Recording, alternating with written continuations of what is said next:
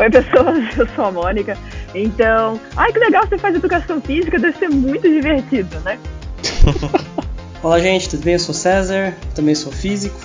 E queria dizer que o físico é só um conjunto de átomos. É, com. Caralho, fudeu. É... Caralho. um conjunto de átomos caralho. Acho que é só metade dos físicos. É. Isso daí. Eu diria que é um pouco mais pra metade, infelizmente é um pouco mais da metade. Não, é. é. Como é que vocês. Tra... Ai, caralho. Eu acho que a gente deveria manter isso daí. É, eu também acho. Eu voto, vamos manter essa frase. Vamos manter. Então, então vamos manter. vamos de novo. Fala pessoal, aqui é o Pedro Pasquini, sou físico também. E. Ei cérebro, o que nós vamos fazer hoje? O que nós fazemos todos os dias, Pink? Tentar unificar as forças. tá bom, né? Só que assim, ô, Pedro, eu só tenho a dizer uma coisa. Oi. Você era o Pink, né? Falando aí nessa frase. Pode ser. Você perguntou pro cérebro, né? É, então. Fala pessoal, aqui é Eduardo e. Nossa, você vai fazer física, mas você parecia tão normal, disse a dona da papelaria para minha mãe. na frente de todo mundo.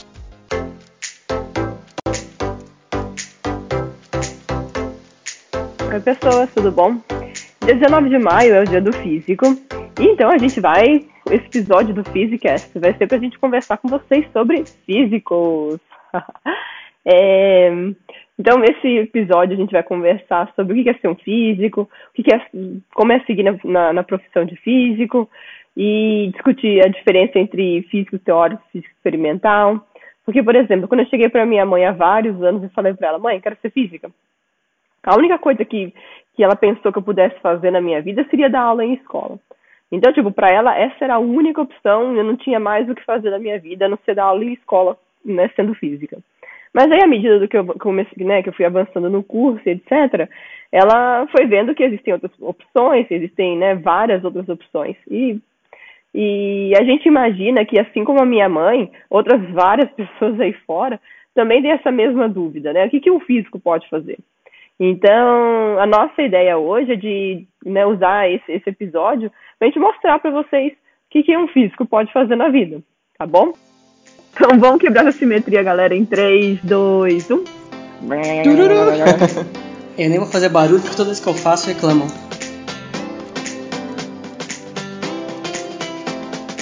Então vamos começar com o nosso papo aqui de, de física, em homenagem ao dia do físico aí, esse profissional tão tão aclamado pela sociedade. Uhul!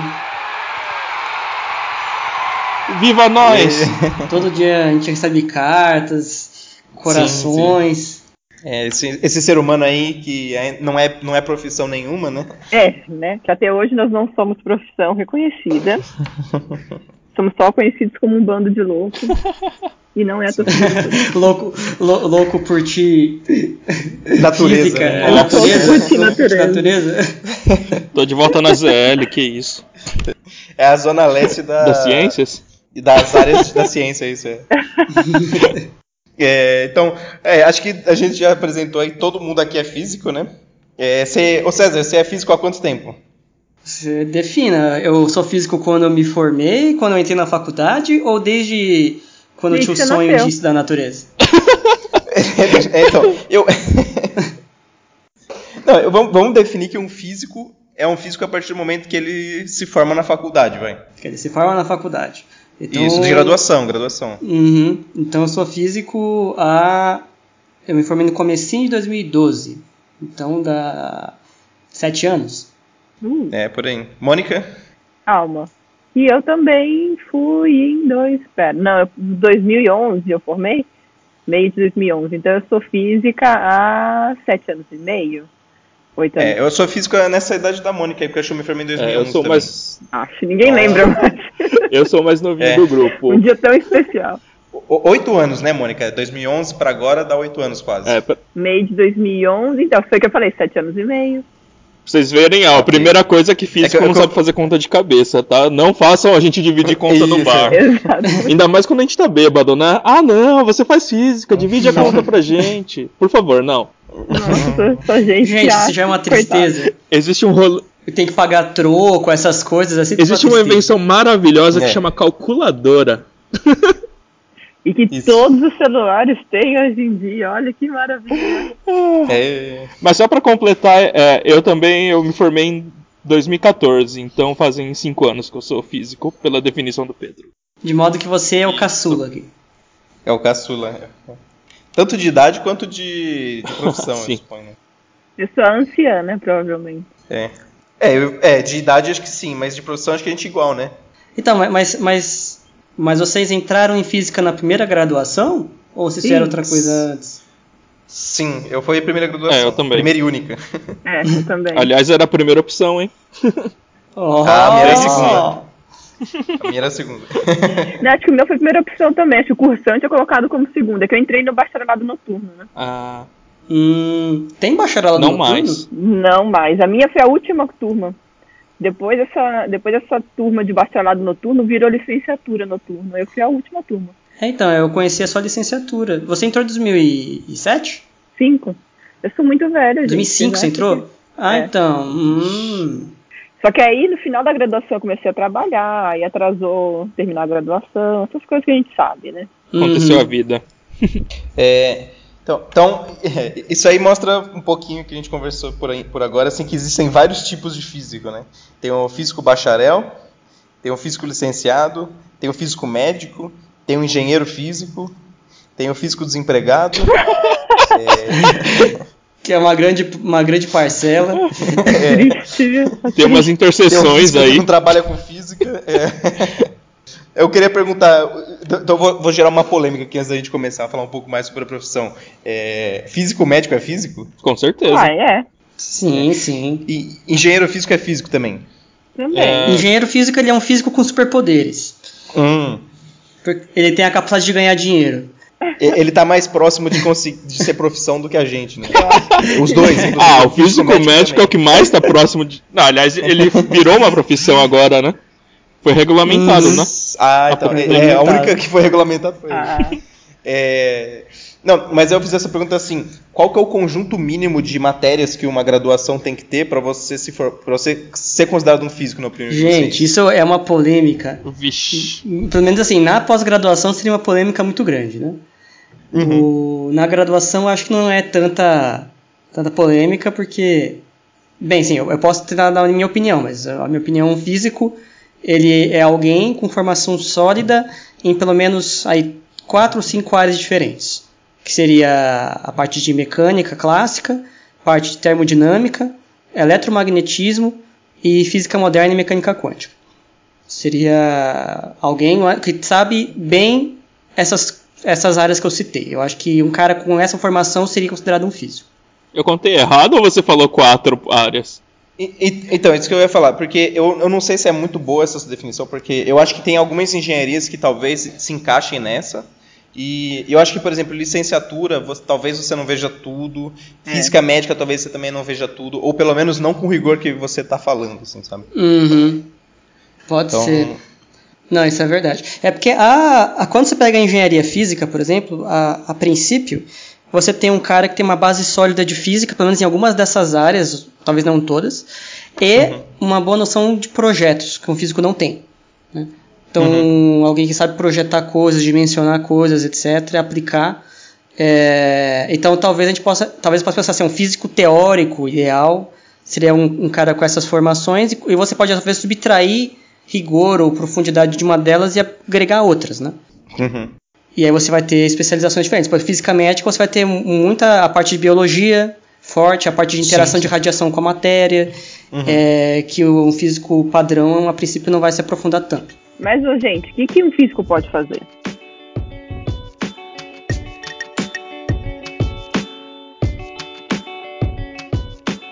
Ah, o que ele quiser, né? O mundo é livre. o mundo é o limite. É do tamanho dos seus sonhos, né? Não, Dar aula em escola é uma opção. É uma Para opção, físicos, claro. geralmente licenciados, né? Uma opção muito interessante, Se você muito não for importante. licenciado. Sim, sim. Se você não, inclusive está faltando bastante profissional desse, desse ramo no Brasil. Exatamente. Embora eh, eu, eu, eu não aconselharia porque tá, tá o salário que ganha e as condições são bem complicadas. Né? Nossa, Bom, mas já vai vai desmotivar dar o aula, né? povo? Eles nem Não, então, vai entraram. Não, de onde você vai jogando- dar aula, né? Sim, sim, sim. Eu, eu acho que em geral o cursinho paga bem. E Corrija-me alguém que está ouvindo aí se eu estiver enganado. Mas você tem que dar muita aula para ele pagar bem, né? Eu dei aula em cursinho, sim, paga bem, depende do lugar, né? E depende da sua Uhum. experiência também. Não, eu eu acho que esse tipo de problema vai acontecer com qualquer matéria que É. você vire professor, né? A carreira de Exatamente. professor Exato, exato. Uhum. não é exclusivo de física, então você tem uma dispersão muito grande no Brasil de salários para professores, de carga horária, então tem professor que tem que dar aula em três, quatro escolas diferentes, às vezes até fora da cidade, para fechar a grade e ganhar mal, principalmente na rede pública estadual, as, as estaduais, né? Assim como você tem professores de escolas de elite que ganham muito bem, professor que vive de aula particular. A- aliás, física é uma das áreas que você mais consegue dinheiro com aulas particulares, né? Sim. Porque é uma, ma- é uma matéria, matemática e física, que o pessoal sofre muito e procura muito. Então, Uhum. tem- aí você também tem essas alternativas. Mas é, É. isso é um problema da profissão de professor no Brasil, não de ser físico ou Sim, não. claro, É. claro, claro, claro. E, na verdade, eu acho que sendo físico, você tem até um- uma, digamos assim, facilidade no Brasil, porque eu acho que como tem menos professores de física do que vagas em professores de física, é, eu acho que é até mais fácil, tipo assim, é um pouco melhor, vamos dizer assim, um professor de física do que o professor de outras áreas. Ah, isso é verdade. Talvez, é. É. Sim. O, assim, a impressão que eu tive, um, a formação de físicos mesmo é muito baixa. É uma das professor, profissões com menos formados por número de vagas. E, e existe uma demanda maior por essa, porque é uma profissão, assim, o professor de física, querendo ou não, ele ele, bem, nas faculdades, por exemplo, toda matéria de curso de engenharia tem que ter alguma matéria de física. Então te aparece eles professores de física e tem muito curso de engenharia no Brasil. E nas escolas também é uma das matérias básicas com uma das maiores cargas horárias, né? Então às vezes você pega, sei lá, filosofia, por exemplo, tem uma carga horária relativamente pequena, né? É, comparado com física. Normalmente você tem uma aula por semana de filosofia ou duas, física você chega a ter cinco, a depender do cursinho que você faz ou da escola que você faz. Então você às vezes precisa de mais professores é, e não tem tanta gente formada assim. E os concursos, é, pelo menos que eu estava prestando concurso há algum tempo atrás, tinha relativamente bastante concurso de física comparado com outras disciplinas. Algumas outras disciplinas sofriam mais, assim, em termos de ou não abria tanto concurso, ou quando abria um concurso tinha muito candidato mais do que os físicos. Então, é, resumindo, físico pode ser professor em vários níveis, né? Tem, Ah, sim. existe física, você pode ensinar física de, sei lá, quinta ao nono ano, física do colegial, que eu não sei mais a nomenclatura que foi, faz muito tempo que eu não estou no colégio, mas Ensino, Ensino médio. médio. você pode ensinar ensino médio isso. Você- mas, mas qual que é? é? é um ao quarto ano do ensino médio? Não tem Não, quarto. né? tem três, Não tem quarto. tem três anos de ensino médio. É, o Fundamental 2 é do quinto ao nono. Tá, entendi. É, Você pode dar aula também em cursos técnicos. Você pode dar aula em universidades, Cursinho, cursinhos. É é que cursinho tá no nível médio, né? mais ou menos, porque cursinho não tá sob o MEC, né? Então, tipo, tem um pouco mais Ah, de sim, sim. liberdade, né? Mas, é, tá no Uhum. mesmo nível né, de matéria. Você pode dar aula física para concurso também, né? Sim, sim. É, Sim. Então tem vários, vários níveis de aula que você pode dar, né? É, ah, você pode dar para pós-graduação e numa universidade também. Então, na uni- dentro da universidade ainda tem essas diferenças, tem aula para graduação, aula para pós-graduação. É, mas aí já, você já está num subnicho que você entra. Quem dá aula em pós-graduação tipicamente está pesquisando também. Sim, e, sim. e geralmente Então- então, a, a é. parte de pesquisa é a central normalmente para quem faz isso. Né? Exatamente. Então tem, uma- tem essa outra parte da profissão de física aí que é ser pesquisador, que acho que é o que a gente teve mais contato até hoje, provavelmente, né? Nós quatro aqui. Sim. E tal- vamos falar um pouco mais sobre ser pesquisador mais pra frente, com mais detalhes. É, quais outras profissões que dá para ser para um físico, é, profissões é, com abuso de linguagem aí que o físico pode ser?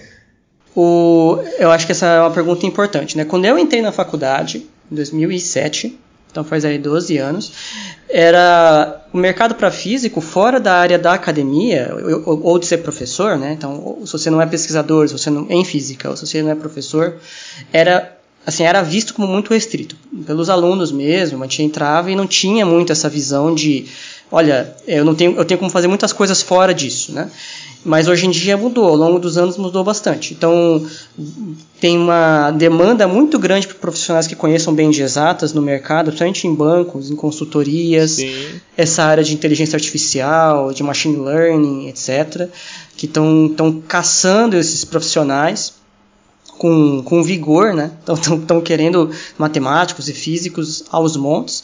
É, você também tem outras, outras profissões possíveis. Por exemplo, um amigo nosso que entrou na Petrobras como geofísico muitos anos atrás, 2011, 2012. Então, isso também já era um exemplo né, de, dessa diversificação. Então, essa área financeira, área de banco, de consultoria, de programação, é, parte de petróleo, são áreas que contratam muitos físicos. Até pra polícia, você pode ser aquele cara do CSI lá, ah, que perito? como é que é a bala. O problema é que abre um concurso a cada quantos anos. Polícia é científica. Né? Mas deve ganhar bastante. É, polícia científica, é isso. Então, assim, é são muito maiores do que no passado as opções. O César uhum. falou que quando ele entrou, assim, tinha uma visão bem restrita das possibilidades, né? Eu acho que quando eu entrei, eu entrei em 2010 na graduação, já, já, já pensavam em coisas diferentes porque não estava absorvendo, né? É, logo no primeiro ano eu fiz parte aqui da empresa júnior de física, então eu acabei pegando algumas coisas assim de o que, que o físico pode fazer fora da academia, né? Então, uma coisa que a gente via, por exemplo, é elaborar material didático, por exemplo, experimentos que você consegue fazer em aula, parte de instrumentação para laboratório. Então, tem coisas assim realmente fora da academia. Eu tive um amigo, por exemplo, que foi trabalhar testando é, baterias de celular, né? Fazia qualidade, acho que era para Sony. Então, existe bastante coisa que você consegue fazer e coisas que realmente são físicas, por exemplo, testar a qualidade de uma bateria, fazer ensaio, né? Que é, é na indústria e você está trabalhando como físico, né?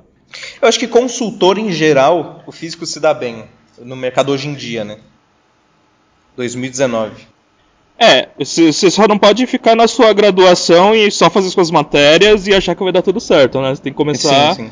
A... Geralmente requer uma, uma sabedoria de programação, pelo menos, né? Sim. É, Para a maioria das consultorias, acho que você requer programação. É, uma dica para quem entra na, na graduação em física, eu não sei nos cursos em física geral no Brasil, mas por exemplo aqui na Unicamp, a gente tem bem poucos créditos porque eles assumem que a gente vai fazer atividades extracurriculares. Então, se você quer ser pesquisador, você começa a fazer iniciação científica em um laboratório, ou você pode participar de uma empresa júnior, ou você pode fazer alguma atividade aqui, sei lá, aeromodelismo, não sei o que, que tem aqui na Unicamp, mas o que, que você tiver, você consegue procurar e expandindo seus horizontes, né? Uma coisa importante que eu acho que é legal falar é o seguinte, que as profissões hoje estão mudando muito rapidamente, né? Então, tem profissões que aí há 10 anos atrás nem existiam, né? Que hoje estão, estão em voga. Então, mais do que uma profissão, no fundo, o que o curso de física te, te forma, ele te dá um conjunto de habilidades que você pode transferir para diferentes profissões. Algumas que, inclusive, estão em formação. Então a gente não sabe como vai estar o mercado daqui a 10, 15, 20 anos, mas essas habilidades que você aprende enquanto físico, elas são muito facilmente transferíveis para diferentes áreas do mercado. Sim. Por exemplo, médico quântico. Com certeza. É... Se quer ganhar dinheiro rápido, você faz isso. Exato. o reprogramador de DNA quântico lá, vocês viram aquele livro? É, então... Nossa, saiu essa foto hoje. Que horror. É. mas, é, mas uma coisa que não tem nada a ver com isso aí e que também faz parte da profissão de física é o físico médico, né? É. Ah, sim. E... O canal da Bibi Bailas no YouTube, ela fez também já várias entrevistas com, com, com, galera né, de diferentes áreas, tem de física médica também. Então, quem tiver interesse, dá, dá, dá uma caçadinha na, no canal da Bibi Bailas no YouTube. É Física e Afins. Mas não é porque assistiu lá que vai deixar de escutar quando ah, a gente não, for fazer claro, também. Porque a gente também é legal. É. Né? Sim. É, então, um físico médico, o que, que ele faz? Ele estuda como usar a física, geralmente da radiação, é, para ajudar na medicina. Então, você pode ter, por exemplo, criar imagens das pessoas, né? Porque como é que você cria, por exemplo, um raio-x? Você joga radiação de raio-x e a radiação de raio-x passa ou não por determinado tecido do corpo humano, e quando não passa, você sabe que tem alguma coisa ali e você consegue tirar uma chapa do outro lado, por exemplo. Só que a radiação é uma coisa prejudicial para a saúde, né? Então talvez seja melhor fazer um outro método para você conseguir fazer a imagem da pessoa sem cortar ela. Então, por exemplo, ressonância magnética é um outro exemplo. E tem várias outras maneiras de você usar só para fazer a imagem. Um outro tipo de coisa é tentar usar a própria radiação para matar câncer. Então você usa é, radioterapia, por exemplo. É, tem, tem um monte que eu não vou saber porque eu não sou físico médico, mas a área de física médica consegue ajuda muito na medicina e a medicina aproveita bastante essa, essa parte de física, e principalmente para câncer, que é uma doença bem difícil de curar. Né? Se eu não me engano, todo hospital, todo centro médico, todo algum lugar assim, se eu não me engano, se eu não estou louca, eles são obrigados a ter pelo menos um físico médico contratado no lugar. Se eles tiverem alguma máquina que use radiação, precisa sim. É. E, e, pelo que eu ouvi falar, ganha bem até o, o físico médico trabalhando no hospital. Falou, galera! ganha Como? principalmente fora do eixo São Paulo, né? Ah, com certeza. Porque, porque como a lei determina que todo hospital tem é, que ter esse profissional, mas são poucos os lugares que formam, a maior parte deles está no eixo Rio São Paulo, no Sudeste, é, o que acontece é que as outras regiões ficam com falta de físicos médicos. Então os salários tendem a subir. Então, o que eu sei é que Centro-Oeste, Nordeste, eles pagavam salários bons. Isso alguns anos atrás, né, amigos meus que trabalhavam na área falavam que né, nessas regiões os salários para físico médico eles eram bem, bem consideráveis, maiores do que a média do Sudeste. Uhum. Mas é uma área muito legal, porque você não mexe só com a radiação, você tem que usar ela de maneira inteligente para é, atingir só o câncer, né? Sim. É atingir é o máximo. segura, né? É, é, Como é que é? Aí segura. Uhum. E segura. Ah, eu ouvi se fura. Caramba! Não, isso é feio. Mas enfim, então você, você usar de maneiras que você consegue focalizar a radiação nas células tumorosas e, e poupar as que não são, né? Que é um processo muito agressivo, né?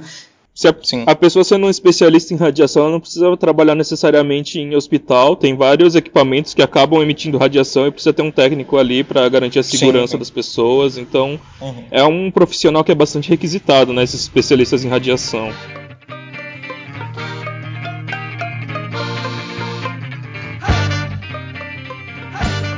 Falar um pouco sobre então a parte de pesquisa em física, que é a que a gente conhece mais a parte, vamos dizer assim, clássica da física, né? O que provavelmente a maioria das pessoas deve ter em mente quando fala de físico é aquele físico lá que fica no laboratório.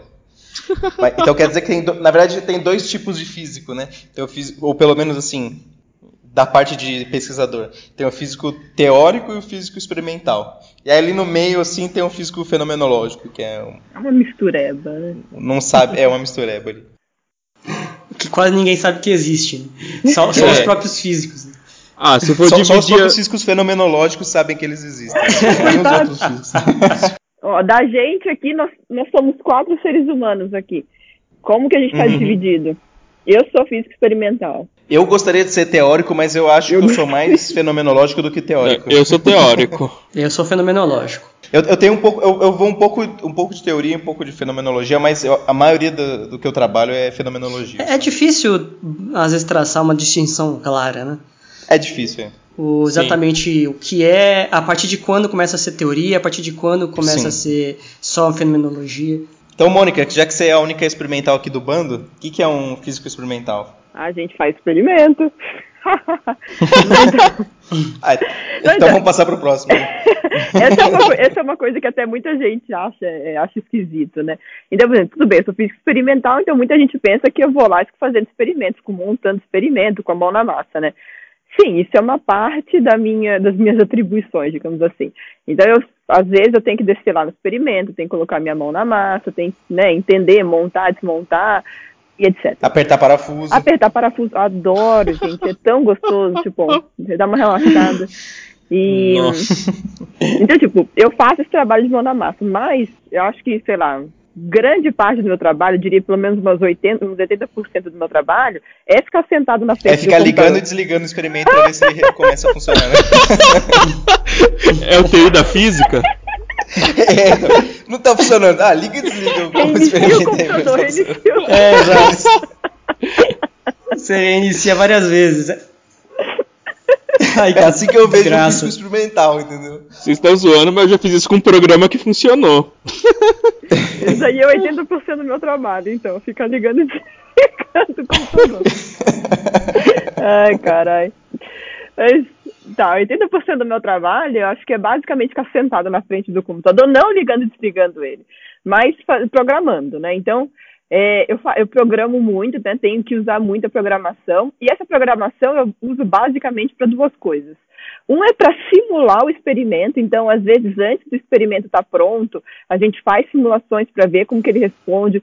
Mesmo, às vezes, mesmo depois que o experimento está pronto, a gente continua fazendo simulação, que é para né, confrontar com os dados experimentais que a gente coleta. E eu também uso muita, simula muita, muita programação para justamente fazer análise de dados. Fazer análise de dados no tipo de experimento que eu trabalho né, é muito dado. Eu não ia conseguir fazer na mão, tipo, pega um, a nota, faz a. Não dá, não dá. É um volume muito grande. Então tem que fazer programa, tem que fazer códigos, né, para o computador fazer essa conta para mim, para o computador fazer essas análises para mim. Então é, é, é aí que eu, que, eu, que, eu, que eu gasto a maior parte do meu tempo, ficar fazendo programa. E, e, e essa análise, ela, É, essa análise, ela a, surge a necessidade de fazer essa análise porque o que o computador vê no experimento é diferente do que a gente consegue entender, né? Exatamente, o computador vai ver, vai ver, vai ver pulso elétrico, vai ver sinal de 1 ou 0, 0 ou 1 e, tipo, a gente não vai entender, né? O que sai do experimento, para mim, é, são sinais elétricos. Então, pulso elétrico, vão, vão vir sinais.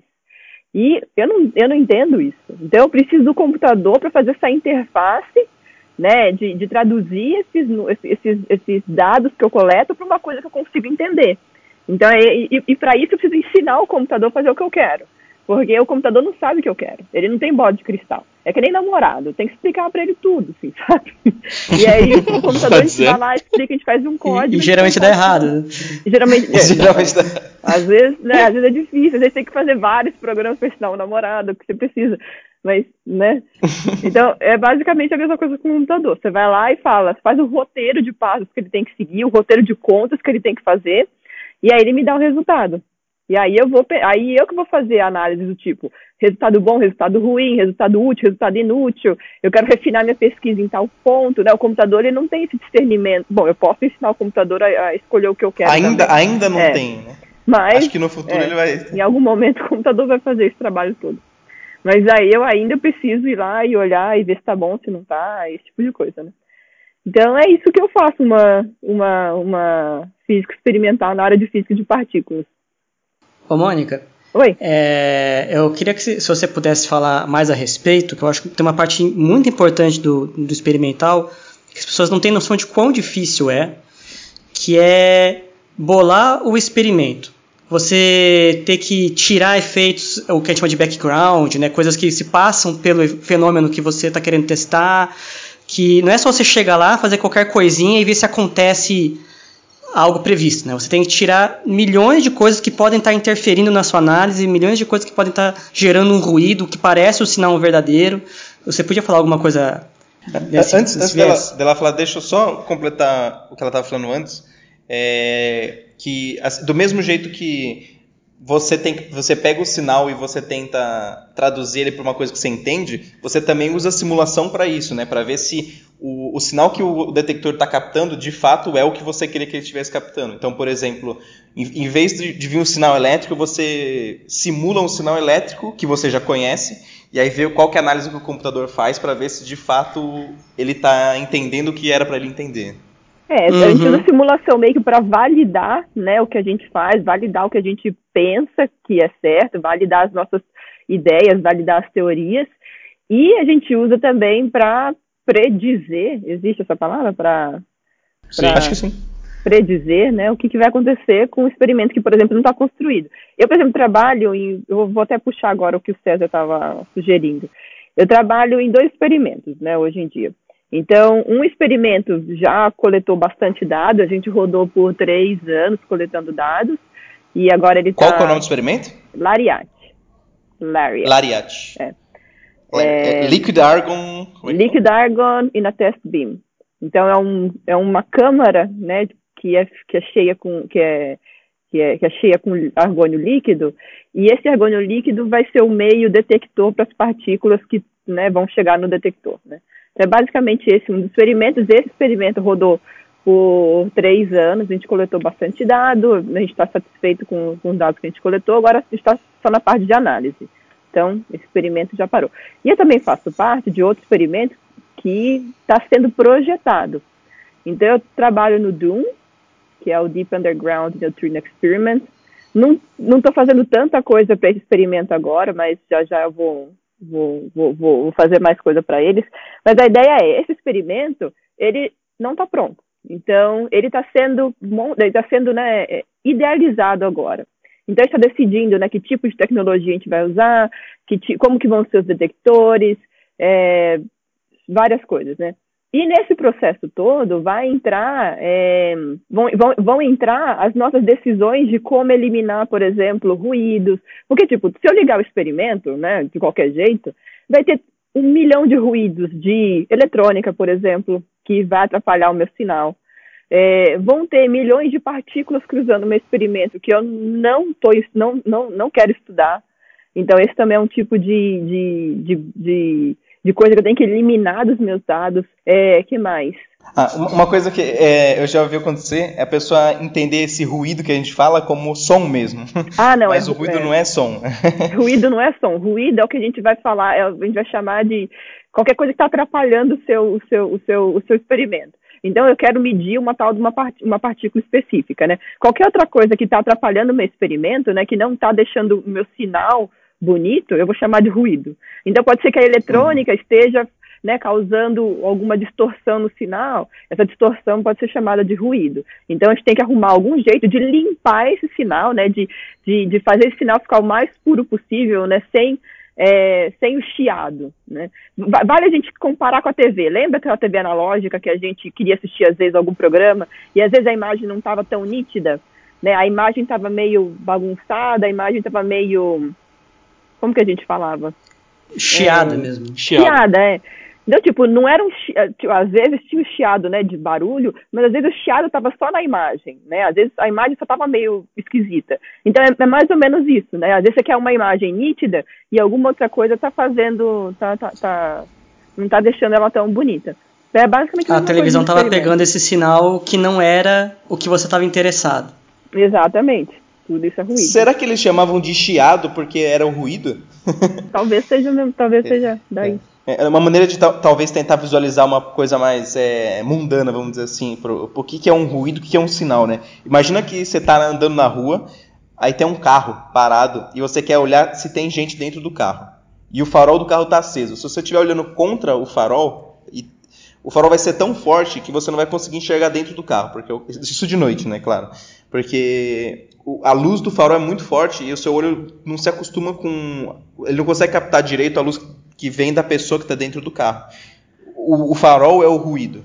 Então você tem que, a pessoa tem que desligar o farol para você conseguir ver dentro do carro que tem uma pessoa lá. Exatamente. Ela diminui o ruído, diminuindo o farol e aí você consegue enxergar melhor. Seu olho ajusta e enxerga melhor. É, exatamente, exatamente, exatamente a mesma coisa acontece nos experimentos. Às vezes seu ruído faz você não conseguir ver o seu sinal, né? Então é bem complicado. Então a gente tem que projetar e pensar em como extrair. E, aliás, a gente tem que pensar em todas as possíveis formas de ruído, porque às vezes né, a gente nem tchum. A gente tem que pensar em quais as possíveis formas e como eliminar as possíveis formas de ruído. Uhum. É bem divertido. E, e, não, e, essa questão também, porque assim, é muito mais difícil do que parece você bolar um experimento. E Nossa, tem toda uma análise estatística em cima, né? Então uhum. não é uhum. assim, você fez, viu, aconteceu alguma coisa e isso por si só basta, né? Então não é que você viu o seu pão caiu com a manteiga para baixo no chão. Isso prova que, olha, eu falei, sempre cai com a manteiga para baixo. Você, você teria que fazer uma análise estatística, fazer várias vezes esse teste em várias condições diferentes para começar a ter alguma evidência ou não dessa tese, né? Então, às vezes você falar, que a minha mãe fala que eu comecei a, a falar depois que eu tomei a primeira chuva de janeiro. Eu era um bebê, falava direito, o quê? Ela foi lá, fez, aí pronto, comecei a falar.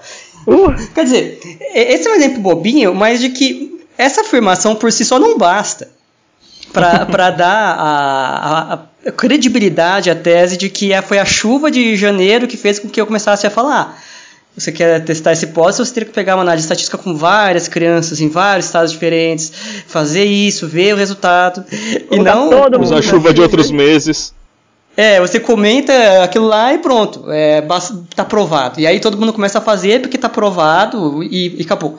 Né? Tinha, e tem as coisas mais bizarras. Tinha lá que se você botasse um balde de água em cima do registro de luz, a luz, a conta de luz caía. Tinha um negócio meio maluco.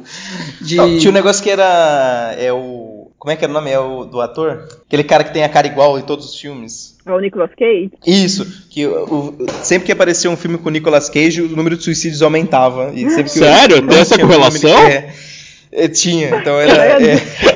É, filmes do Nicolas Cage geram suicídio. Assim. Ai, gente. E, e aí você vê a curva faz certinho assim a correlação, sabe? Era fantástico. Não, então, isso, pô, isso daí é um negócio foda. E, e, assim, então parte do experimental também é isso, você analisar um se tem correlação entre dois fenômenos e dois verificar se aquilo se tem causa ou não de uma dada coisa, né? Porque, é, por exemplo, se você ouve toda vez que vai chover tem, tem trovões, não quer dizer que o trovão é a causa da chuva, né? Você tem uma correlação entre trovão e chuva. Então, o, o experimental ele também tem que conseguir tirar algumas coisas e ver o que tem uma correlação, mas não é causal, né? É. E o, eu tenho que bolar o experimento de maneira a conseguir tirar essas informações. Isso é um negócio muito mais complicado do que você botar o seu filho para tomar uma chuva, é, com todo respeito à minha mãe, e, e, eu, e a criança falar. Né?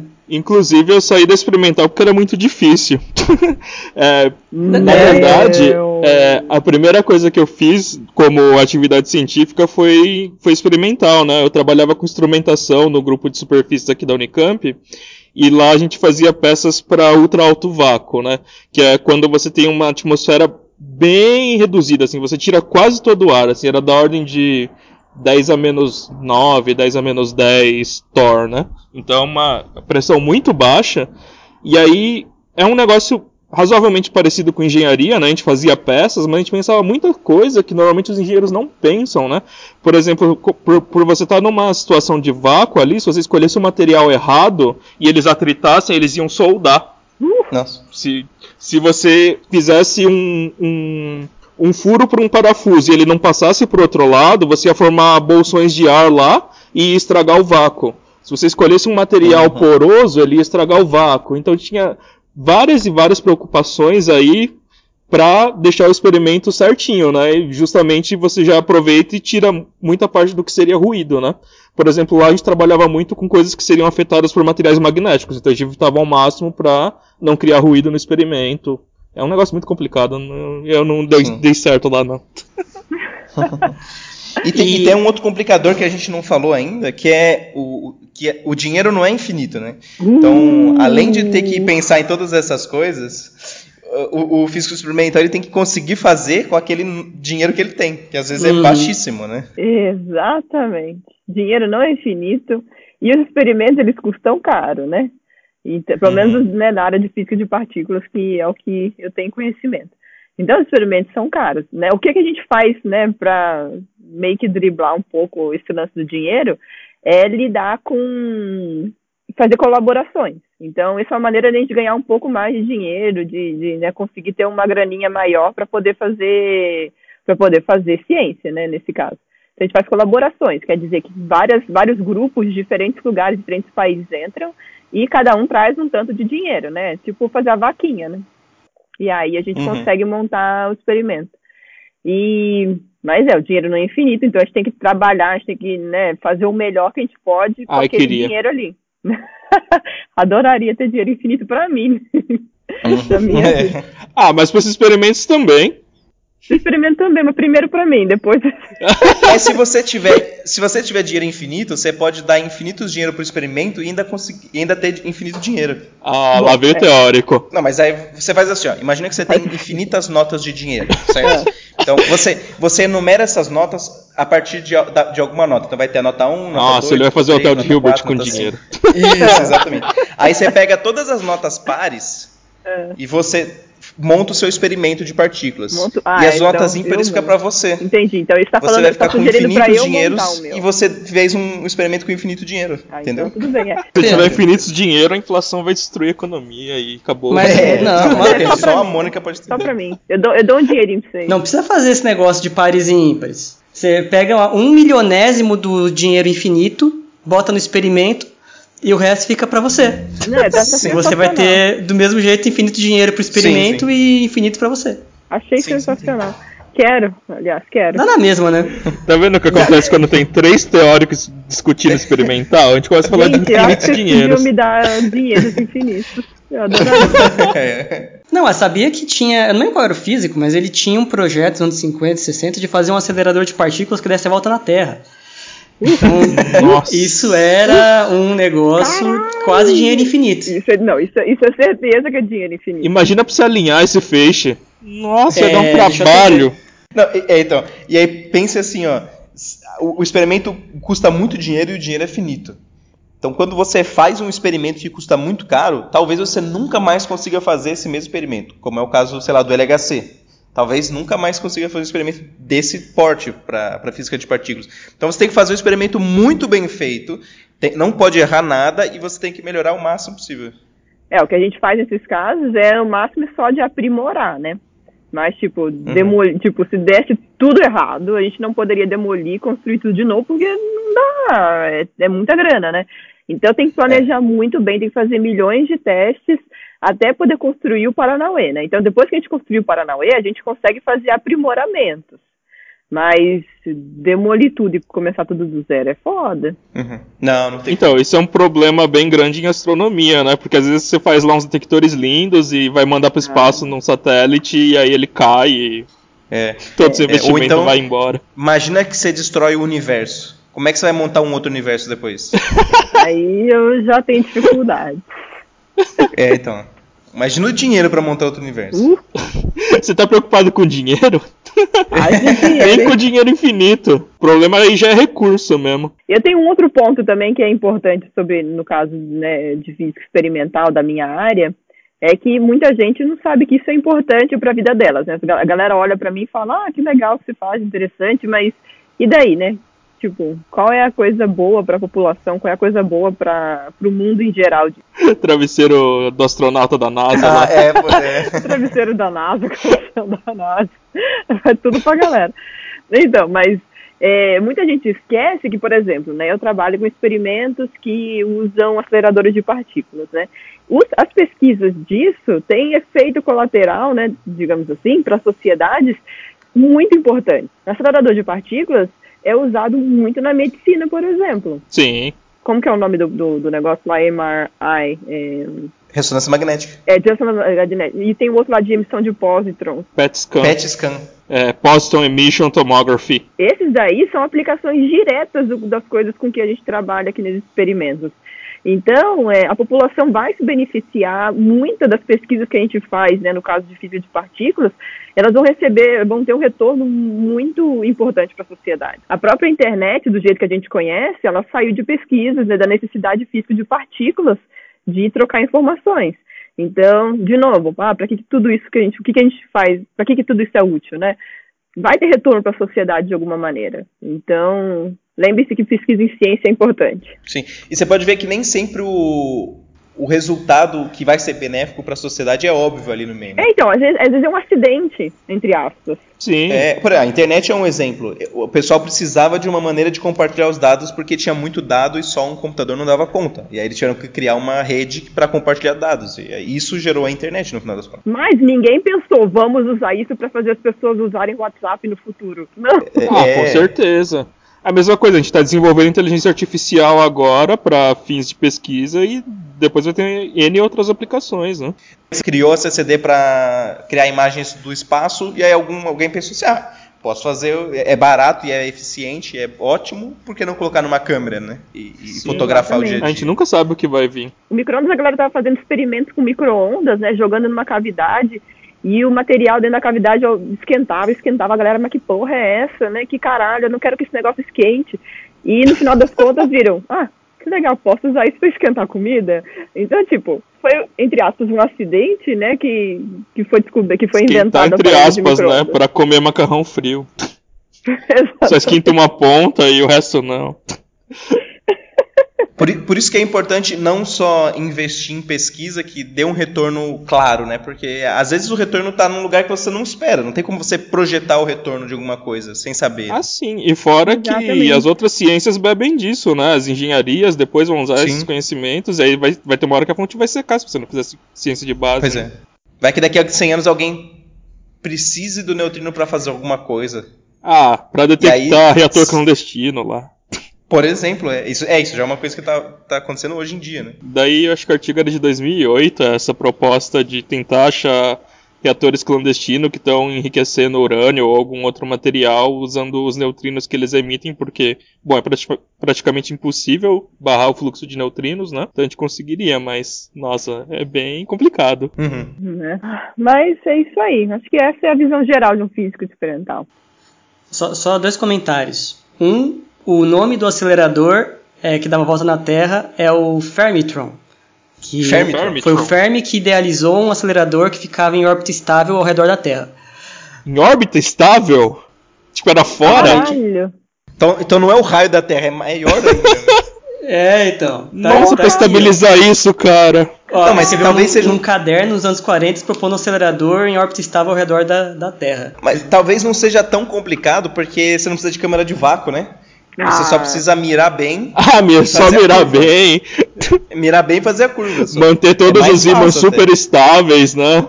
E se der alguma bosta no acelerador? Se você precisar ir por lá, é, se você precisar colocar o dedo no, no detector, o que, que você faz? Não, como que você manda energia precisa- pra lá? Não, não, aí o sol, é, o sol tá lá. O sol! Usar um monte de placa solar, né? Fazer É. uma esfera de Dyson. Isso. Faz uma esfera de Dyson que fica fácil. Mas fazer precisa resetar o negócio. Como é que você faz, gente? Você precisa. E se um, um cabo É. soltar? Ah, Caralho. Por Wi-Fi. Wi-Fi. Wi-Fi. Não, e, ó, e ó, aqui eu tô, é um site, aí é scienceblogs.com starts with a bang, que a energia de tal acelerador com a tecnologia atual seria de 20.700 TeV. Então, 20.700 só nós, nós com, estamos chegando em 14, né, no, É. É, no LHC. Sim, sim. Cara, imagina. Mas ima- imagina só, imagina só você constrói todo esse acelerador aí e detecta que existe o Higgs e mais nada Nossa, nessa faixa de energia. comprova o deserto? Não tem mais nada? Então, como é que você vai explicar o, o- o custo que você fez isso aí? Ah, é, a parte da, da jornada não é o destino, né? É, Ah, o, sim. é o próprio Ah. caminho. Não, eu só digo uma coisa, isso nunca vai acontecer, mas se acontecesse, é, o- a tecnologia que você tem que desenvolver para conseguir fazer um negócio desse, ela ia gerar um, um benefício é, inimaginável. Com Você certeza. acaba, você acaba desenvolvendo muita, muita coisa para viabilizar isso e isso geraria um efeito é, relevante na vida das pessoas. Não necessariamente, você podia gerar, por exemplo, robôs que pensam sozinhos e eles matarem toda a população mundial. Nossa, futuro apocalíptico aí. É, então não necessariamente é benéfico, hein?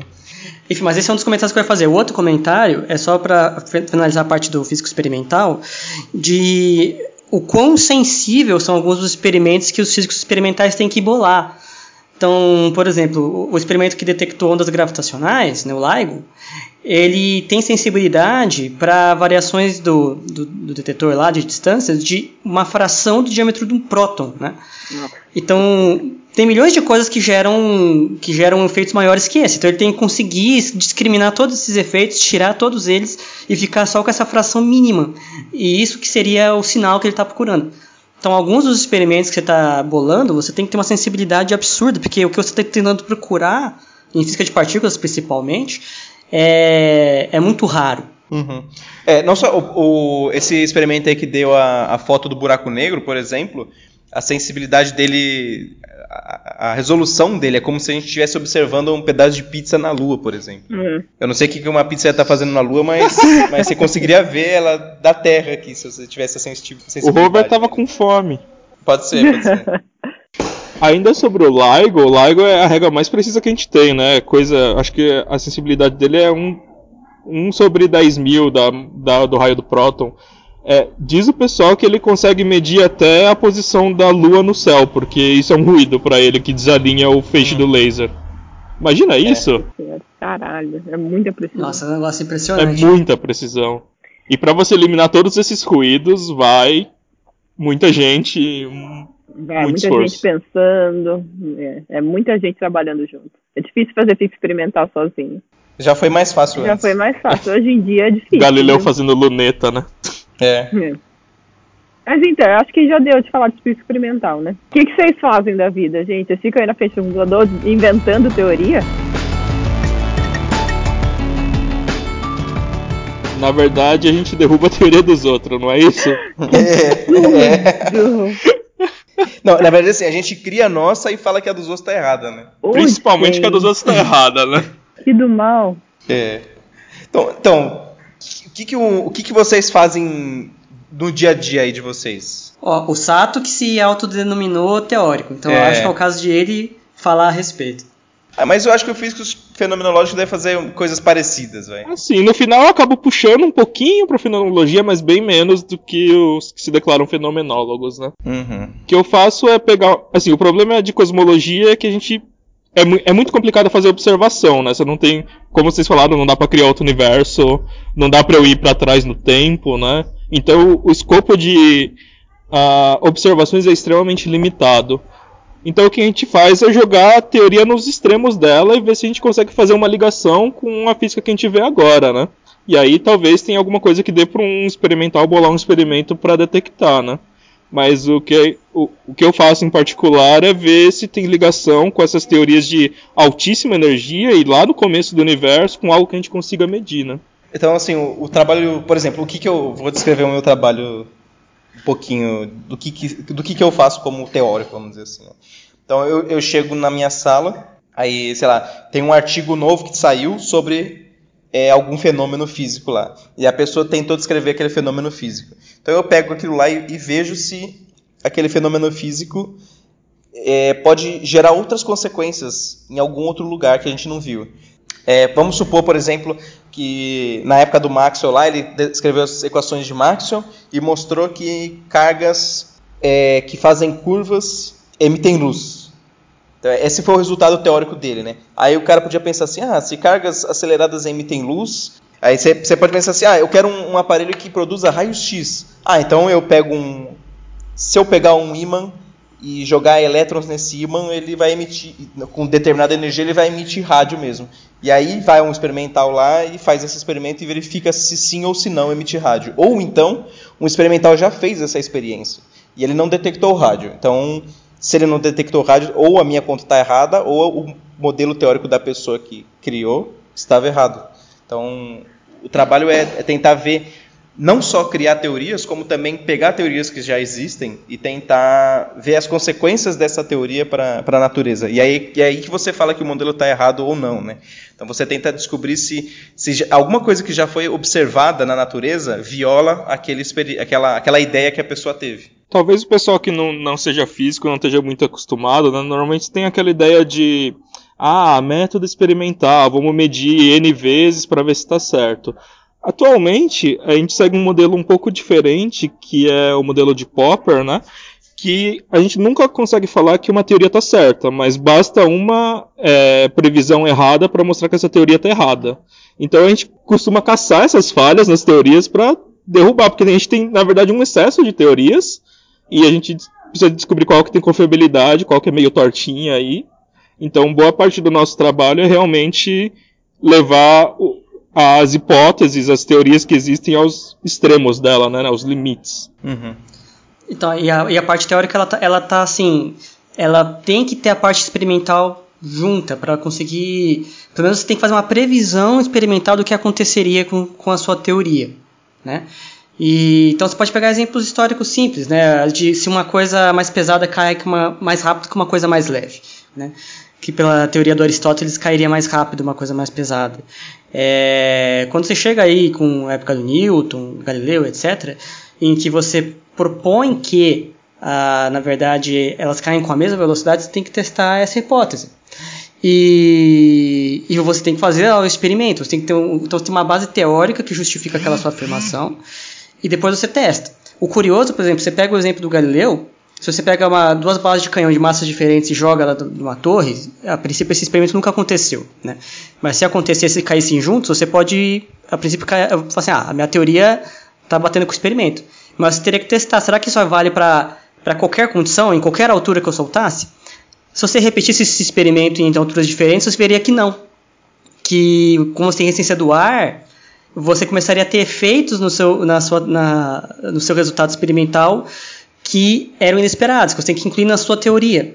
Então você tem que quantificar todos os efeitos que podem dar resultados diferentes do que você espera é, quando você vai fazer um, um, teste experimental de uma teoria. Né? E, e, por aí vai. Então o, o, teórico ele propõe consequências quando ele propõe uma teoria nova, né?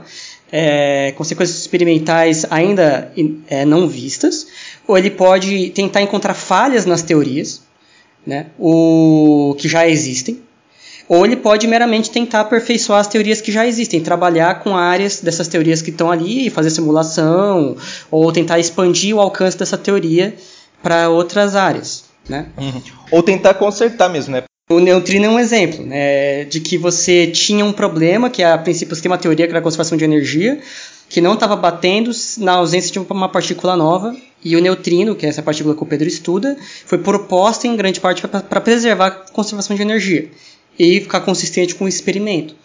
É uma maneira, né? O, assim, um exemplo que eu gosto bastante de um teórico é, que está expandindo o alcance de uma teoria, o, eu acho que o, o, teórico por excelência é o Newton, né? O cara que ele fez uma teoria com previsões inesperadas, quantitativas, etc. É, agora tem pessoas que eram após o Newton, Hamilton e, e Lagrange, por exemplo, que eles conseguiram reescrever as, as leis de Newton numa forma que a gente chama de mecânica analítica, ou mecânica lagrangiana e hamiltoniana, em que você expande o alcance das teorias de Newton, fica mais fácil você usar ela em outros contextos. Isso é um, é um trabalho é teórico, né, uhum. fundamental, muito bacana, em que ele não está criando exatamente uma teoria nova, mas ele está conseguindo aplicabilidade da teoria em outros contextos. Né? Isso também é uma coisa que um teórico costuma tentar fazer. Sim, não, não só aplicabilidade, como ele, ele também pode pensar assim: será que todas essas hipóteses que o Newton propôs elas são necessárias? Ou será que eu posso tirar uma ou outra? Uhum. Qual é o conjunto mínimo de hipóteses que eu preciso impor para que eu consiga explicar aquele fenômeno? Né? Então você meio que tenta otimizar a, a teoria de tal forma para você escrever ela do, da maneira mais enxuta e mais é, simples possível. Elegante. E, e nesse caso e... do Lagrange do Hamilton é interessante. O, o Newton não funciona para para escalas fundamentais, partículas elementares, escalas muito pequenas, né? Mas a gente usa a formulação do Lagrange e do Hamilton para essas, para essas teorias. Então, embora a formulação original do Newton não funcione mais nessas escalas, você ainda tem algo que é de veio da, da, da teoria de Newton, né, as formulações de Lagrange e Hamilton, você ainda consegue usar as equações de Euler-Lagrange para teorias de partículas, né? Então é bastante bacana que você às vezes consegue é, dar uma nova roupagem e, e generalizar coisas que, que só se aplicavam em certos contextos antes. É, eu particularmente acho isso uma das partes mais bonitas assim da física. Você começa com uma, uma teoria bruta, aí você vai estudando ela a fundo, vendo as consequências, tendo ideias novas, enxugando algumas coisas, reescrevendo de uma maneira mais elegante, até que você chega numa teoria que ela explica muito, muito mais coisa do que você esperava e que você pode usar ela de maneiras fantásticas que você nunca pensou poder usar antes. É, essa é a e mania é do, do, do, físico teórico, né? Tentar achar aplicação que está fora do escopo, né? Quantas vezes a gente já não usou um oscilador harmônico fora do sistema massa-mola lá, que é o que motivou? Uhum. Tipo, o pessoal até brinca que física é bacharelado em oscilador harmônico, né? Porque acho que a gente vê oscilador harmônico em toda a é. matéria. E eu acho que o exemplo mais, mais forte do que o Pedro está falando, isso daí de enxugar, explicar mais, são as unificações em física, né? Então, um, um, físico teórico ele tem quase que um orgasmo quando ele vê áreas diferentes da física sendo explicadas é, com uma explicação comum. Né? Então, quando você vê hoje em dia eletromagnetismo, que no passado era só eletricidade e magnetismo, né? eram, eram, eram teorias diferentes, né? não tinha nada a ver uma com a outra. Ótica também, que vê com a luz, não tinha nada a ver com isso. E hoje a gente consegue explicar essas três áreas numa só, que é eletromagnetismo. Então, o, o Newton, que é, fez uma teoria que mostrava que a física que acontecia na Terra era a mesma que acontecia nos, nos astros, né? ou seja, que não existia uma física sublunar e supralunar, como se acreditava, também é uma, é uma unificação famosa ao longo da história, né?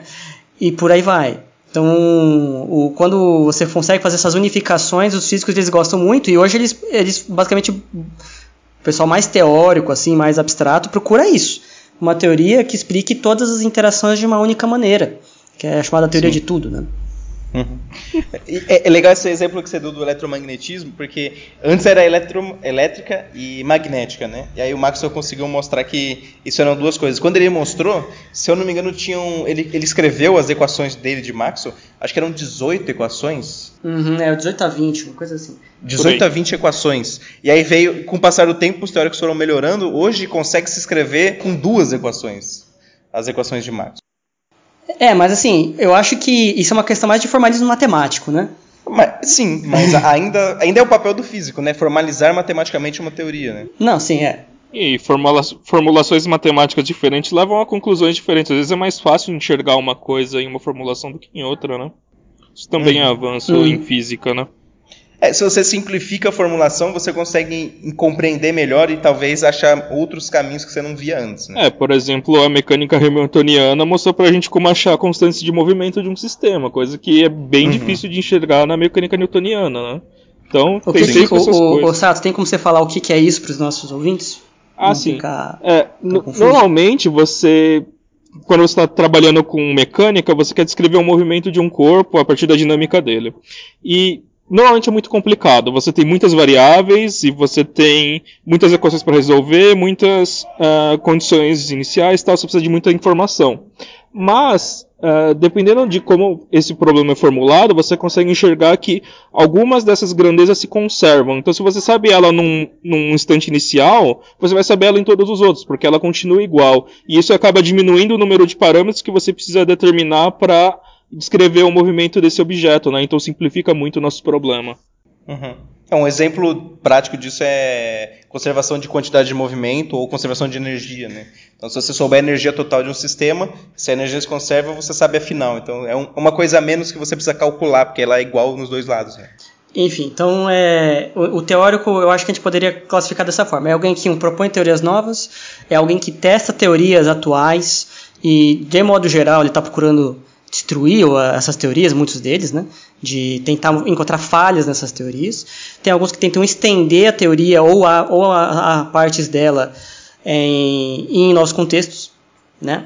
Então não é só o cara que fica lá e pensa, nossa, eu tive essa ideia e, e tem essa teoria. Né? Não. O, muitos teóricos eles estão só trabalhando com teorias já estabelecidas e tentando ver consequências delas em contextos diferentes. Também é... tem aquele lá que manda nos experimentais e eles obedecem, né? Ó, vai lá e mede isso aqui que vai ser legal. Oi? Porra! Oi? A Mônica tava calada, eu queria ver se ela tava escutando. eu acho que normalmente está sendo o contrário. Os experimentais detectam coisas e falam, ó, oh, sua teoria tá errada, vai fazer outra, rapaz.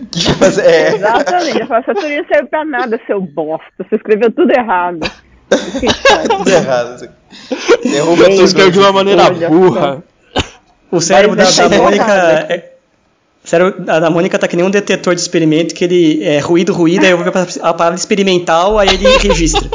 é, já mandou. Né? Assim, ó, o, o, teórico fala experimental, eu ouço. O resto é blá blá blá. É blá blá blá de experimental, é. Olha só, gente. Olha, eu vou, eu vou te contar. Gente. Não, mas a gente, a gente brinca, mas a, a física é uma ciência experimental e sem ela não, não é mais física. Né? Então, os, os experimentais, uhum. eles são assim, a alma da física, né? Com certeza. Sem, sem isso, a gente, a gente vira, sem demérito nenhum, mas a gente vira basicamente filósofos. Né? A, gente não tem como te, a gente não tem como testar mais a, experimentalmente as teorias. Em primeira instância, a física uhum. é uma ciência empírica, né? A gente precisa do experimento. É, né? Sim. Então, vem falar mal Perfeito. de mim. Vem falar mal da gente. é, mas de vez em quando os experimentais fazem umas besteiras, né? Que nem falar que tem neutrino mais rápido que a luz, é. aí no final é cabo solto. o, o, é, mas os teóricos também falam umas coisas meio, meio difíceis de engolir. Olha, né? Eu sei que ninguém se salva nesse meio aí, viu? Nem teórico, nem experimental, cada um faz umas cagadas aí que, ó. Mas é, o neutrino mais rápido que a luz foi, foi foda, foi foda. Foi. E saiu uns 100, 200 papers no dia que saiu esse resultado, né? Ah, mas vocês ficaram tão revoltados com isso? Porque a equipe experimental na época, que eu me lembro, eles foram muito cautelosos, né? Eles ficaram meses e meses analisando é, sinais. É, porque também era uma é... puta alegação, né? Não, é uma é. puta alegação, mas assim, não é que eles viram um sinal e escreveram lá. Eles tentaram por muito tempo, não encontraram uma falha e a princípio, o que eu me lembro, eles falaram, olha, tem essa eu acho que é chamada de anomalia, inclusive. Assim, ó, tem essa anomalia. O que eu escutei foi exatamente o contrário. O que eu escutei foi que eles não foram cautelosos. Então, foi, é, pra galera entender, aconteceu o seguinte, né? Há alguns anos, X anos atrás, não lembro quanto tempo, saiu uma notícia de que existiam, né, que foram detectados neutrinos mais rápidos que a, mais rápidos que a luz. É, foi um experimento chamado Ópera. O que a gente sabe hoje em dia, né, é que não existe nada que consegue ser mais rápido que a luz. Ponto. Que a luz não tem massa e qualquer coisa, né, que existe, qualquer outra coisa que existe, ela tem massa e por isso a gente não conseguiria é, chegar à velocidade da luz. Ok. Aí esse experimento me vem e fala, buf, encontramos neutrinos mais rápidos que a luz. Nossa, a comunidade foi a loucura, a galera ficou, né? Uh, uh caralho, que coisa é essa? Einstein estava errado. Fudeu, né? Einstein estava errado. Fudeu, fudeu, tá tudo é. errado. É.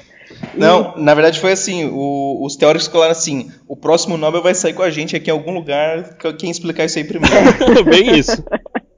Uma semana então, tinha 200 papers no, no archive.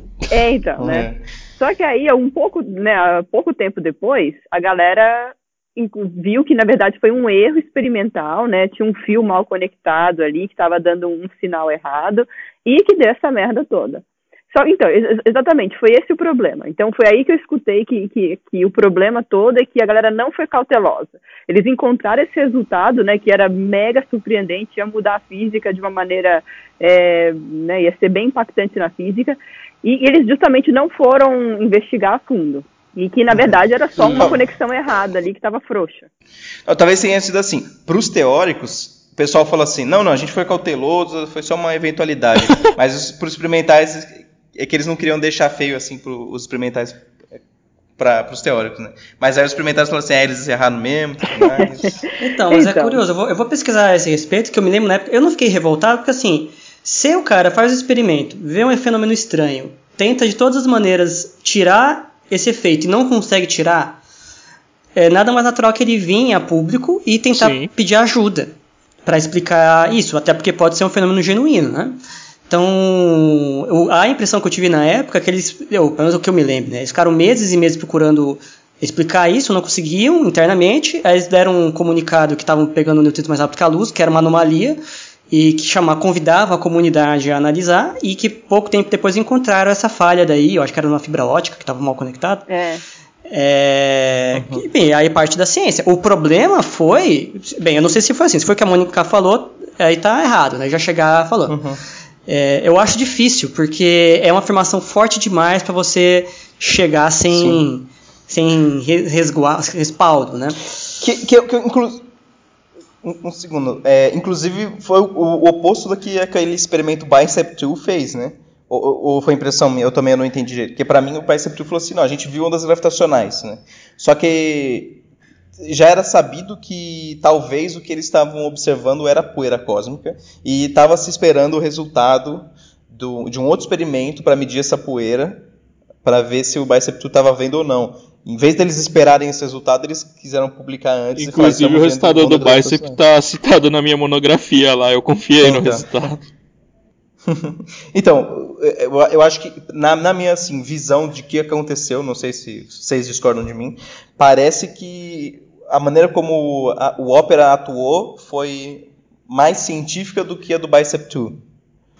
Ou não? Eu não tenho como Vocês falar acham? porque eu não sei como o Bicep 2 fez. É, a, a, como foi o processo de análise. Eles fizeram muita análise de erros, análise de. Enfim, todo tipo de coisa para tentar tirar o que não era o que eles queriam, né? O que eu acho que também acontece, tem muita pressão por publicação, né? Então, se você sim, sim. espera muito tempo, alguém pode chegar nesse resultado antes de você e você quer aquele resultado como o seu, né? Então, talvez isso leve você a não ser tão cauteloso nesse tipo de situação. Né? Eu acho que talvez uhum. o Bicep 2 possa ter caído vítima disso. Mas eu não tenho como afirmar, uhum. eu, eu, não conheço, sim, sim. não estou tendo demérito nenhum da equipe da Bicep 2, então nada, nada falo. É, eu também, né, eu não faço parte da colaboração, não sei quais as, as discussões que houveram antes de sair, né, antes de publicarem tudo isso, mas whatever, né, tipo, se eles foram cautelosos ou não, é... o problema apareceu é, mas, depois mas faz parte da ciência, né? Se você faz bem é. feito, não, não, não é não tem problema ele falar um, um negócio desse e dar errado. O problema principal é como a mídia repercute esse tipo Exatamente, de coisa. Né? Sim, sim. Porque na época dos neutrinos superluminais, é, a, a, mídia passou como se assim, fosse a palavra que eu, eu não gosto dessa frase, provado cientificamente. Né? Para mim, provado é matemática. A ciência não prova as coisas, ela, ela dá fortes evidências a favor. Né? Então a, a mídia já falou como se fosse um fato consolidado. Né? Que os notícias eram mais rápidos que a luz e tudo mais. E passado alguns meses que viram que não era, não é tão chamativo, é, foi, foram notas pequenas nos jornais que falavam que aquilo foi um erro e, e vida que segue, sabe? Então, uhum. isso eu acho complicado. Você passar para as pessoas essa, essa noção de, de que é assim, não pode estar errado, ou, numa condição dessa, você tem que manter a sua cautela, né? Uhum. E, e, e, geralmente um experimento não prova, vamos assim, não, não, não é evidência o suficiente, geralmente, de uma coisa só, né? Você precisa fazer. Você precisa comprovar o que o experimento está certo, né? Uhum. Normalmente você faz outros experimentos para tentar encontrar esse efeito. Sim. É, e às vezes você não encontra, né? É. O, um experimento achou e o outro não, então a princípio uhum. o fenômeno está em suspeita, né? Sim, sim. O que é fenômeno. Fe... Então, já tem até dificuldade de falar o nome desse Paranauê. É. Fenomenologia. O que é, gente?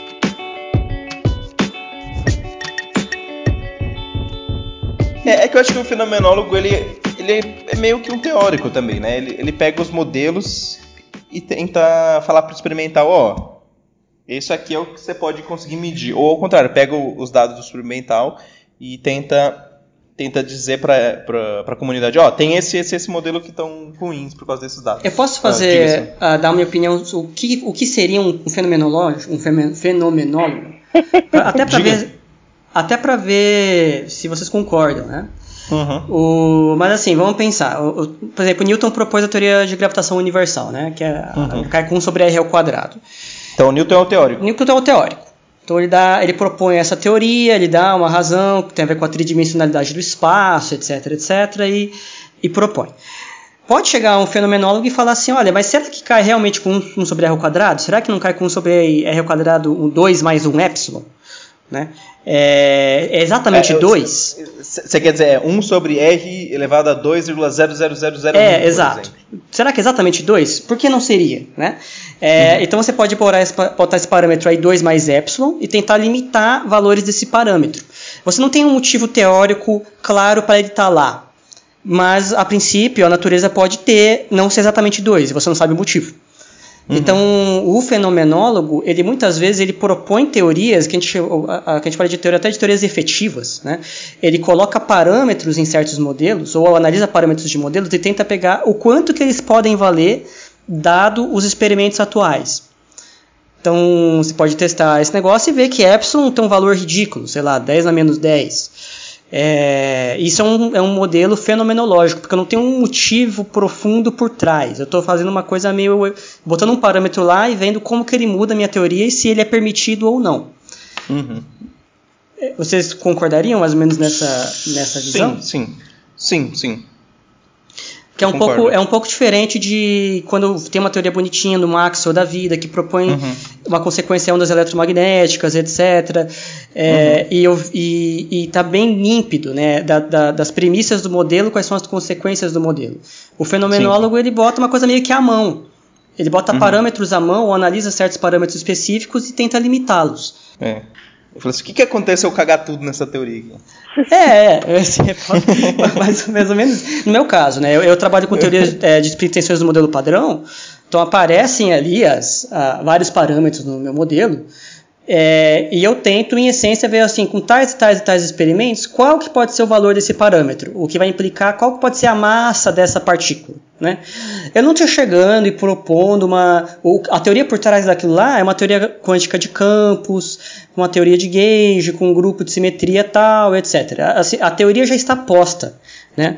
O, eu estou trabalhando dentro dela, tudo que eu estou fazendo é limitar parâmetros nesse modelo. Alguns modelos tão, aparecem parâmetros efetivos. E, e, você tenta, com isso, saber, olha, qualquer teoria nova que surja não pode fugir muito disso daqui. Por exemplo, o experimento pode te dizer. Então, você pode traduzir esses parâmetros fenomenológicos em, em teorias diversas. Né? Uhum. Eu acho que esse seria o trabalho mais do fenomenólogo. Ele faz uma coisa, assim, não tão baseada em teoria profundamente. É uma coisa mais assim, vamos fazer uma hipótese que tem isso e vamos ver quanto pode valer isso daqui. Sim, sim. Não, sim, é, ele, ele, ele, vê os fenômenos. É, ele está ele tá lendo os fenômenos especificamente. Né? Uhum. Né? Talvez fosse mais ou menos isso. Boa parte dos físicos trabalham. Então por isso que é tão difícil bater uma fronteira entre teórico e fenomenólogo, né? Porque uhum. o fenomenólogo está trabalhando dentro de, uma, dentro de uma teoria. Né? Uhum. Como um teórico faz. Né? O, sim, sim. Só que talvez o teórico ele seja mais rigoroso nas consequências do, do que a teoria pode falar e, e ele sei lá, não está tão focado às vezes em limitar valores de parâmetros. Uhum. Ou, ou, às vezes você tá, você consegue achar pistas de como criar sua teoria baseando em fenômenos, essa, essa, esses parâmetros efetivos aí. Né? Sim, sim, sim. Isso também. Então, às vezes você consegue ter indícios de, de certas teorias baseados é, em, em para, valores desses parâmetros aí. Né? Uhum.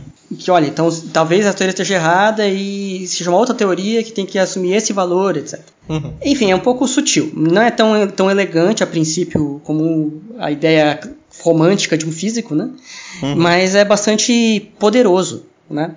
Você, porque você está assim fazendo uma limitação de ordem prática nas teorias que você tem à mão. Sim. Ainda mais porque você não necessariamente a natureza vai, vai seguir a, a sua lógica, né? Talvez você só consiga enxergar a lógica da natureza depois que você viu aquele fenômeno estranho lá. Exato. E aí, uma vez que você vê esse fenômeno aí, vai vir o teórico tentar explicar. Isso, exato. Vai vir o teórico e falar assim, olha, peraí, é, por que está acontecendo isso? Né? Então, é por isso que o fenomenologia faz a ponte entre teoria e experimento. Né? O, fenomenológico, o fenomenólogo coloca aquele... É, faz uma modificaçãozinha ali que não tem uma motivação e fala assim, ó, experimental, se você conseguir ver... Talvez você consiga medir isso aqui. E aí, às vezes, o, o experimental mede aquilo lá, e aí os dois ficam assim, puta, o que, que é isso aqui? Aí vai o teórico tenta criar uma teoria para explicar aquela, aquela coisa estranha uhum. que o fenomenólogo fez. Que, que, por exemplo, nesse caso do Newton, que eu falei, do 2 mais epsilon, né? Porque é exatamente 2. Uhum. Se você conseguisse ver que não é exatamente 2, que é 2,2 mais 10 elevado a menos 10, sei lá. É, de onde está vindo esse 10 elevado a menos 10? Né? Aí pode vir um teórico e falar, ó, tem a ver com dimensões extras ou tem a ver com que a gravidade em escalas pequenas ela se comporta de maneira anômala. E, e aí uhum. ele cria é, uma teoria para explicar aquilo lá. Uhum. Então, a, numa situação dessa, enquanto o, o fenomenólogo ele não faz, não faz ideia, ele botou lá um, um parâmetro e, e tentou limitá-lo. Né? Uhum. Então, o teórico ele entra depois, às vezes, quando surgem esses, esses resultados, para tentar explicar é, certos parâmetros que o, o, fenomenólogo ele só botou, assim, de ordem do ponto de vista prático. Né? Uhum. Então, acho que, assim, da parte de pesquisa, é mais ou menos isso que o físico faz. O resto que a gente falou era, ele pode dar aula, e por alto é aquilo lá, trabalhar em consultoria, em banco, etc. E física é, médica também, que é uma física médica, diferente. Né? Ser feliz, né? O negócio é deixar claro, né, que físico é um, é um, é um, tipo, é um tipo de gente que consegue trabalhar em várias áreas, consegue aplicar física em várias áreas. Então, às vezes a gente esqueceu alguma uhum. coisa aqui, mas não quer dizer que não exista. Então, existem outras uhum. várias aplicações da física que talvez a gente só esteja esquecendo aqui, ou porque a gente também não tem conhecimento, né? Porque a física pode ser bem uhum. ampla, bastante ampla em, né, em várias uhum. coisas. Mas o, fi, o profissional, né, o cara que é formado em física, ele é um, ele é um profissional que tem bastante, vai, tem várias habilidades que são bastante usadas também em outras áreas fora da física. Aí também acho que vale a pena falar que um físico ele é uma pessoa normal. Ah, é. Você que está ouvindo aí a gente. Não, não, a grande é, revelação, é, né? É, é ah, Mas é mesmo? É um ser humano como outro qualquer. É verdade. Não é aquele estereótipo do Sheldon ou do Einstein lá, loucão. Tem gente assim, Não, tem é- gente de outro jeito, tem gente de tudo, né? Como em todas as áreas vai ter também, sabe? Tem pessoas com ego grande, tem pessoas inseguras, tem pessoas que, que trabalham muito, tem pessoas que trabalham pouco, tem pessoas muito inteligentes, pessoas que não são tão inteligentes. Exatamente. Tem de tudo, Tem de na, tudo. na física. Tem de tudo. Tem, tem físicozão, tem físicozinho. Físicozão. Pedro é físicozão, né? Sim. Não, mas é. O- mas enfim, mas é, é importante acabar com esse estereótipo do físico, porque é, cria-se essa imagem de que a física é para pessoas ou pessoas estranhas ou pessoas geniais, e aí as pessoas deixam de fazer física por uma- um estereótipo mentiroso. É, não. Né? O, ou, porque o físico, é como qualquer um, tem, tem físico sacano, tem físico legal, tem físico apaixonado, tem físico sem sentimentos, tem de tudo. Né? Sim. No, como existem filósofos assim, existem políticos assim, existem médicos assim, então é, não é uma área, eu acho, mais complexa que outras áreas, tem todas as áreas têm a sua complexidade. E é, é errado você caracterizar os, os cientistas dessa forma, ou como malucos, ou como sem sentimentos, ou como geniais demais, enfim. É, a- as- no imaginário popular aparece muito nas novelas, né, ou, a- ou filmes, e a imagem do cientista quando aparece nessas- nesses contextos geralmente é isso, é um cara excêntrico, ou um cara doido que quer foder com todo mundo, ou que, enfim, uma coisa é, é como se não fosse gente como a gente, né? Sim. Então é, fica essa imagem que é uma profissão digna como, como outras e que as pessoas são têm suas falhas e defeitos como, como outras. Sim, Por exemplo, a gente sim. tem o Pedro aqui, que enfim, né? é, eu podia escolher outro companheiro de trabalho e tem... Brincadeira. É. E, e outra, outra coisa que eu queria acrescentar é que qualquer um pode ser físico. Você pode ser homossexual, heterossexual, negro, branco, homem, mulher, trans, cis. É ridículo a gente ter que falar a- isso, a né? Mas. É, é, é, mas a física ela não julga gênero. As pessoas talvez julguem gênero, raça, essas coisas todas, mas a, a física basta você ter amor pela física e querer estudar, ela aceita você de braços abertos. É engraçado, porque tem gente que acha que precisa de um pinto pra fazer física, né? Eu, nu- eu nunca vi, nunca vi ninguém é. com essa sorte de pinto. É, não está no pressuposto da, da, da profissão. Não, não. É. Mas tem um machismo muito arraigado ainda na- nas áreas de Sim. ciências, de modo geral. Mas assim, Uhum. a sociedade como um todo, infelizmente, é assim. Né? E é o- Uhum. Eu acho que o- provavelmente isso é um reflexo da- de toda a sociedade, o machismo que existe, infelizmente, nessa área, porque as mulheres sofrem todo tipo de. não só assédio, sofrem. A, a- as pessoas não levam elas a sério, enfim, acham que. Como se fossem cientistas piores, né? uma, uma Uhum. loucura, né? Mas que felizmente está sendo combatida, né? Mas Sim, sim. que ao longo da história muita gente acreditou nessa mentira. Sim. A gente tá aí tentando mudar, né, tudo. Uhum. Então é isso, gente. Então essa é a homenagem nossa ao Dia do Físico. Se Uhum. você pensar nela, nessa profissão, pense com carinho, aquela não pense como uma não profissão, como um Uhum. negócio assim, tipo, vai, vai, vai passar fome. Provavelmente você não vai passar fome. Talvez você não trabalhe exatamente na área que você se formou, como professor, às vezes você quer ser professor ou algo do tipo, mas você provavelmente vai encontrar uma ocupação, porque a habilidade que um físico tem em matemática e modelagem e tal é, é muito valorizada, né? Uhum. E descobrir a natureza é uma maravilha, né? Que se você quiser fazer física, vai fundo. Sem medo. Sem medo de ser feliz. Com um pouco de medo vai, porque às vezes é difícil, mas você consegue, é só enfrentar. Sim, sim. É, é. É isso, eu acho que. Acho que deu, né? É. Ah, e se não der certo, ou se você não quiser fazer física, continue é, aprendendo sobre física. Nada impede você de aprender Exatamente. sobre Sim. física sem ser profissional em física. Você pode ser só um entusiasta ou curioso mesmo. Sim. É legal ser curioso a respeito do mundo. Uhum. O, eu, eu falo sempre para os meus alunos: é isso, você não precisa ser físico para você gostar de física. Então você pode querer aprender física bem e ao mesmo tempo não, não trabalhar com isso, né? Conhecer o mundo é maravilhoso, né? Sim. Uhum. A, a natureza é linda. Então você só tem a ganhar, é, como você tem a ganhar aprendendo de modo geral, né? Então Uhum. também não, se você for um físico ou qualquer outra coisa, não, não fique só na sua área de estudar só aquilo, né? Também é, Também. também. é muito ruim você ficar estudando uma única coisa e só saber daquilo e não saber nada fora daquilo. Você é um ser humano completo, vive numa sociedade, enfim, tem N outros conhecimentos que são importantes para crescimento pessoal e para a sociedade como um todo, né? Uhum.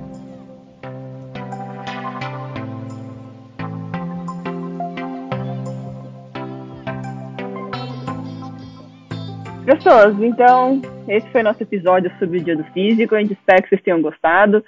É, não deixa de seguir a gente nas nossas redes sociais. Tem, a gente tem conta lá no Insta, tem conta lá no Facebook, tem conta no Twitter. Dá lá caçar a gente, que a gente sempre posta coisa interessante, tá bom? E a gente gosta de escutar vocês também. Então, se vocês tiverem alguma sugestão, alguma dúvida, querem saber de alguma coisa, é só mandar pra gente, ok? Então é isso, um super beijo. E se você encontrar um físico na rua aí nesse dia 19 de maio, dá um abraço nele e fala parabéns por ser físico. Exatamente. Estou, estou esperando Eu gostei, os meus presentes, viu, galera? Minha, minha caixa de correio tá aberta, pode me mandar vários presentes. Vale presente online também eu aceito, pode me mandar. Sim, sim. Bom, se eu ganhar um abraço, eu vou ficar feliz. Eu também, vou ficar muito feliz com um abraço.